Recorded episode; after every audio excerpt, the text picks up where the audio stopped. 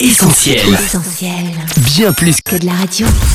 Le journal de la Bible, Le journal de la Bible, toute l'actu d'un livre hors du commun, Christine et Laure. Vous nous écoutez peut-être depuis notre nouveau site essentielbible.com, à moins que vous ne soyez connecté sur l'appli d'Essentiel. Bienvenue à tous dans le journal de la Bible. Salut Laure Salut Chris et hello à tous les connectés, ravi de vous retrouver pour une nouvelle édition de votre journal. Toute l'actu Bible du moment, c'est maintenant, voici le sommaire. Bonne nouvelle avec l'évangile de Jean à l'honneur dans un magazine spécial. Saurez-vous reconstituer les livres bibliques? C'est le but d'un passionnant nouveau jeu de société. On en parlera avec Nicolas Fouquet, l'un de ses créateurs. Enfin, expédition biblique en Papouasie-Nouvelle-Guinée à la rencontre d'une ethnie autrefois redoutable. Le journal de la Bible, Christine et Laure. Une bonne nouvelle pour tous, c'est le nom du nouveau hors-série du magazine Pentecôte qui paraîtra dans quelques jours. Les 112 pages de ce numéro spécial seront entièrement consacrées à l'évangile selon Jean. Et au programme de ce hors-série Chris, on retrouvera bien évidemment le texte intégral de l'évangile de Jean, mais aussi différents articles et pages thématiques en lien avec cet évangile.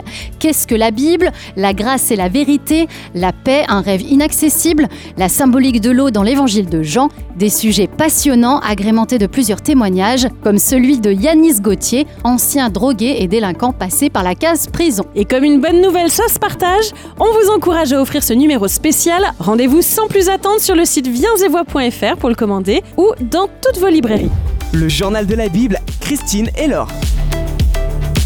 On vous propose maintenant d'enfiler votre tenue d'archéologue, direction le Moyen-Orient pour une partie de jeu de société. Fouille en Galilée, c'est le nom de ce nouveau jeu très prometteur qui sortira en décembre prochain et actuellement disponible en pré-vente. Avec nous pour en parler, l'un de ses co-auteurs, Nicolas Fouquet, dont on connaît bien l'engagement au sel, auteur également de l'excellent livre Ils ont aimé leur prochain. Bonjour Nicolas Fouquet et bienvenue dans le journal de la Bible. Bonjour Christine, bonjour Laure, bonjour aux auditeurs. Merci d'être là pour nous parler de Fouille en Galilée, un jeu de société que vous avez développé à l'occasion du marathon de hackers Hack Bible. Est-ce que vous pouvez revenir pour nous sur la jeunesse de ce projet? Oui, tout à fait. Alors, My Bible, c'est un projet qui a été lancé par l'Alliance biblique française. L'idée, c'est de rassembler le temps d'un week-end des personnes avec des profils différents. Il peut s'agir de développeurs web, euh, de graphistes ou encore euh, de créatifs. Et en fait, ils vont euh, être réunis en différentes équipes et travailler sur des projets innovants autour de la Bible.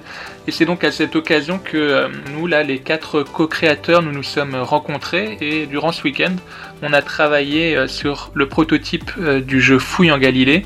Et voilà, un an après, on est en mesure d'en annoncer la sortie. Maintenant qu'on est passé de l'idée à la réalisation, on va rentrer dans le vif du sujet, Nicolas Fouquet. L'histoire de Fouille en Galilée nous propulse en 2084, une époque où le papier a disparu et où toute l'information est numérisée sur Internet. Sauf qu'une terrible panne au niveau mondial engendre la perte de toutes ces précieuses données, dont la Bible qui a par conséquent disparu. Heureusement, quelques années plus tard, une découverte archéologique en Galilée vient redonner un peu d'espoir. Effectivement, eh bien, la bonne nouvelle, c'est que des manuscrits bibliques ont été retrouvés en Galilée, d'où le nom du jeu, Fouille en Galilée. Et donc les joueurs euh, vont emprunter les pas d'archéologues pour essayer de retrouver ces différents fragments et de reconstituer euh, certains livres bibliques. Dans le cadre de notre jeu, il s'agit donc du livre de la Genèse et de l'évangile de Jean. On a souhaité en effet qu'il puisse y avoir un équilibre entre un livre de l'Ancien Testament et un livre du Nouveau Testament. Voilà donc pour le but de ce jeu, qui en plus d'être un jeu de connaissances, s'annonce très stratégique avec beaucoup d'interactions entre joueurs. Question pratique importante pour ceux et celles qui nous écoutent, Nicolas Fouquet.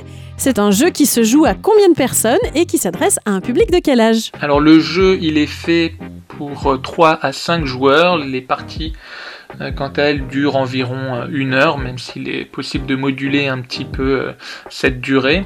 Et on conseille le jeu à partir euh, de 12 ans. Après, ben voilà, c'est sûr qu'en fonction de l'âge, mais aussi euh, du niveau de connaissance euh, des textes bibliques, eh bien, euh, les parties pourront prendre une tournure un peu différente.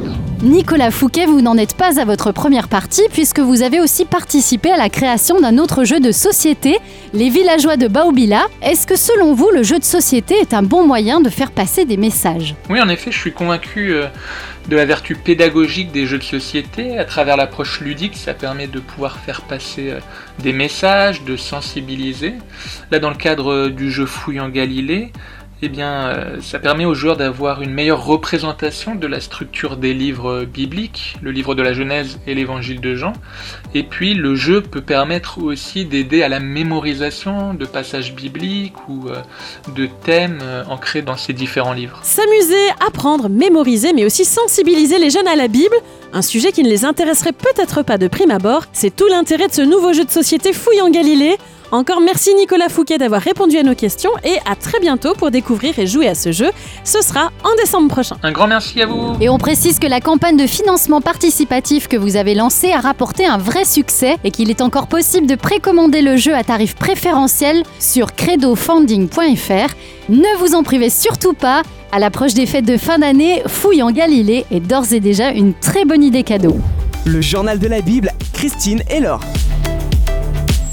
On termine notre journal avec un autre beau cadeau, celui qu'ont reçu avec enthousiasme les tribus Yali de Papouasie-Nouvelle-Guinée en août dernier. Il s'agit de 2500 Bibles acheminées par voie aérienne. Les Yali vivent en effet au cœur d'une chaîne de montagnes, dans une zone isolée et très difficile d'accès, entre 1400 et 2700 mètres d'altitude. C'est l'organisation chrétienne MAF, Mission Aviation Fellowship, qui a eu la joie d'apporter la précieuse cargaison aux Yali et le convoi a été accueilli sous les acclamations des villageois. Certains d'entre eux n'avaient pas hésité à faire jusqu'à une journée de marche pour venir récupérer des Bibles pour leur village. Une scène crise qui semblait totalement impossible il y a encore 50 ans. Les Yali étaient connus pour être l'ethnie la plus redoutée de ces montagnes indonésiennes. Coupés du monde, leur vie était rythmée par la violence, le cannibalisme et la crainte des esprits. En 1961, plusieurs missionnaires chrétiens, dont Stendhal, entrent en contact pour la première fois avec ce peuple. Un seul Yali, appelé Lulia Paabol, se convertit et c'est avec lui que Stendhal traduit l'évangile selon Marc en langue Yali. Quelques années plus tard, en 1968, les deux hommes parcourent la jungle avec un de leurs amis missionnaires, Phil Masters.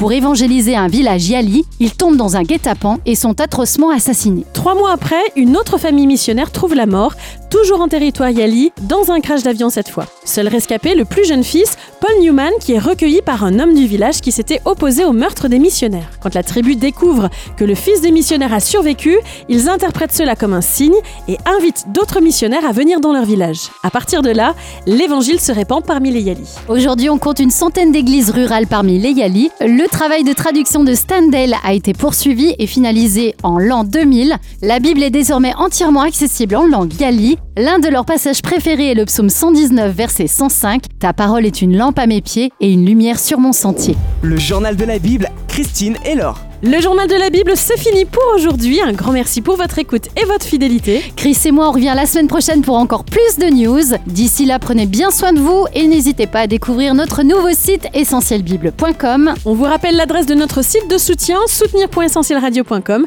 À très bientôt sur Essentiel. Bye bye